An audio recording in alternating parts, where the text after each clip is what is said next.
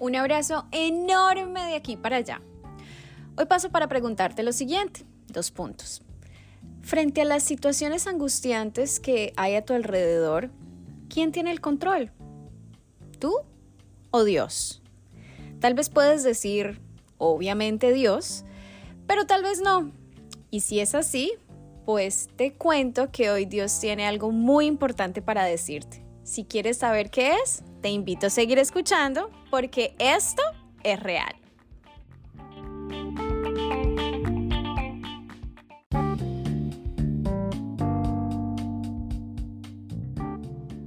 El episodio de hoy está basado en Primera de Pedro 5 del 6 al 11 y quiero desmenuzar cada uno de sus versículos para hablarte de algunas órdenes que a veces debemos recordarle a nuestra mente y a nuestro corazón, teniendo en cuenta las verdades que nos sostienen, eh, no solamente para calmarnos en tiempos de angustia, sino también para decirle a nuestra mente quién efectivamente tiene el control. Empecemos con el primer versículo, que es el número 6, y dice así. Así que humíllense ante el gran poder de Dios y a su debido tiempo Él los levantará con honor. Frente a esto estuve buscando un poco acerca de la palabra humillarse o humillar y básicamente esta hace referencia a inclinarse como señal de sumisión y acatamiento. Es decir, de alguna manera aquí Pedro nos recuerda como una orden de parte de Dios y es que nos humillemos ante su poder. Es decir, de alguna manera reconozcamos como señal de sumisión y acatamiento, pues efectivamente quién tiene el poder sobre las cosas. Esta adicionalmente nos trae una promesa y es que si nos humillamos ante su poder, a su debido tiempo Él nos levantará con honor. Aquí la palabra clave es humillarse. En el versículo 7, que es el siguiente, nos dice, pongan todas sus preocupaciones y ansiedades en las manos de Dios porque Él cuida de ustedes. Y aquí el asunto es esto de las preocupaciones y las ansiedades. Cuando hablamos de preocupaciones o de ansiedades, hablamos de todos esos escenarios que construimos en nuestra mente de manera anticipada frente a alguna situación que pensamos que va a ocurrir y ellos y estos nos producen intranquilidad, eh, temor, angustia o inquietud. Entonces aquí Pedro nos dice que esos escenarios que en muchas ocasiones construimos en nuestra mente o esas situaciones que en algún momento no, no, no solo las construimos en nuestra mente, sino efectivamente existen, todas esas preocupaciones las entreguemos en las manos del Señor porque Él cuida de ustedes. Esa es otra promesa que viene detrás de esa orden. El siguiente versículo, es decir, el número 8, nos dice, estén alerta, cuídense de su gran enemigo el diablo, porque anda al acecho como un león rugiente buscando a quien devorar.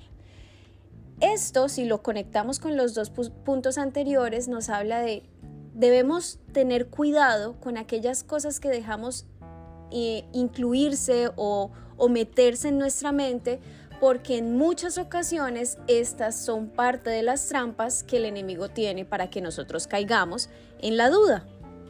Y así como Pedro nos dice que estemos alertas a esos engaños del enemigo, también nos dice una solución frente a esos engaños que a veces llegan o irrumpen en nuestra mente de manera casi que inconsciente. Nos dice, número 9, Manténganse firmes contra Él y sean fuertes en su fe. Recuerden que su familia de creyentes en todo el mundo también está pasando por el mismo sufrimiento. Aquí el término clave es fuertes en su fe.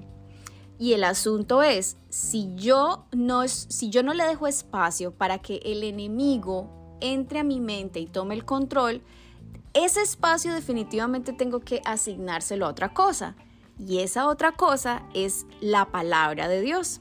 Es decir, si nosotros llenamos nuestra mente con las promesas que Dios ha dejado en su palabra para nosotros, va a ser muchísimo más posible que el Espíritu Santo nos ponga esas promesas en el momento en el que tengamos eh, preocupaciones o angustias y sea muchísimo más fácil entregarlas y ponerlas en manos de Dios. Y después de Pedro darnos esta solución, nos habla de un panorama que a veces como cristianos olvidamos porque a veces creemos que la vida cristiana está libre de problemas o de situaciones difíciles. Y la verdad es otra. Y te lo quiero recordar leyéndote el versículo 10. Dice así. En su bondad, Dios los llamó a ustedes a que participen de su gloria eterna por medio de Cristo Jesús. Entonces, después de que hayan sufrido un poco de tiempo, Él los restaurará, los sostendrá, los fortalecerá y los afirmará sobre un fundamento sólido. O sea, aquí no es el sufrimiento por el sufrimiento, pero tampoco es la, vida rosadita por la vida rosadita. Es un sufrimiento que tiene un propósito y es básicamente afirmarnos sobre un fundamento sólido, fortalecer nuestra fe y ayudarnos a crecer a la medida de la plenitud de Cristo. Yo no conozco por qué situación estás pasando en este momento, pero no ignoro lo que está pasando en el mundo. Y por eso quiero recordarte que la palabra de Dios ya alcanzó su cumplimiento en Cristo Jesús y por tanto, si tú llenas tu mente de su palabra, de su verdad, créeme que va a ser muchísimo más fácil que en esos momentos de preocupación o de angustia puedas mantenerte firme reconociendo que hay un Dios que te sostiene y que cuida de ti. Porque acuérdate del versículo número 11, que es el que te voy a leer a continuación. Dice así, a Él sea todo el poder para siempre. Amén. Por más que te preocupes, por más que te angusties, no le vas a sumar un solo segundo a tu existencia. Por tanto, si tú entregas esas angustias o esas preocupaciones en manos del Señor, si te humillas a Él y lo reconoces a Él como todopoderoso y como soberano por encima de lo que tú puedas llegar a ser, si logramos mantener en nuestra mente y en nuestro corazón que todo el poder solo a Él le pertenece, vamos a estar viviendo esa paz que sobrepasa todo entendimiento. Ora a Dios y da gracias porque esto es real. Un abrazo y te espero el lunes o martes